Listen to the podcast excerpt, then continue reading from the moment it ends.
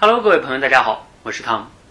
不知道啊，你有没有类似于这样的困惑呢？就是自己看了很多的书，听了很多的课，但是呢，自己好像在自己的生活中没有产生什么作用，过段时间好像都忘了。那在二零零八年呢，有一个老师啊，他也遇到过类似这样的困惑。那他是怎么应对的呢？你也再思考一下，你平时是怎么应对的呢？是不是就不了了之了呢？甚至因此就不再看书了呢？觉得学习没有用，而这个老师呢叫程甲，他从此呢就开始不断的深入思考这个问题。为此啊，每年看一百多本书，并且呢更加让我震惊的是啊，他每天早晨花两个小时去做晨修。晨修大概要干什么呢？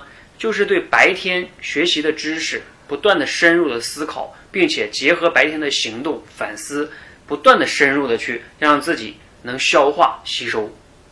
那它一直持续了多久呢？更让我震惊的是，它持续了七年的时间。大家想象一下哈，平时我们自己在生活跟工作中呢，都会遇到各种各样的一些困惑呀。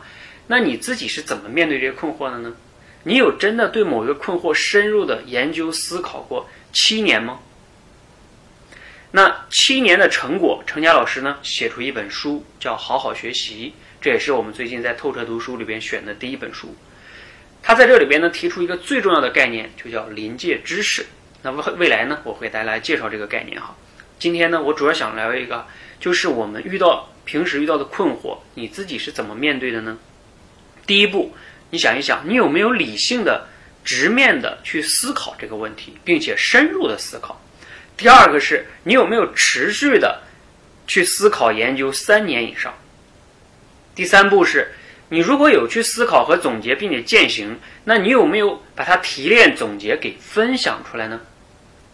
那程甲老师呢，用了七年的时间，啊，写了很多的文章，做了很多线下的分享，并且呢，在今年啊，写了这本书，叫《好好学习》，非常值得大家去学习哈。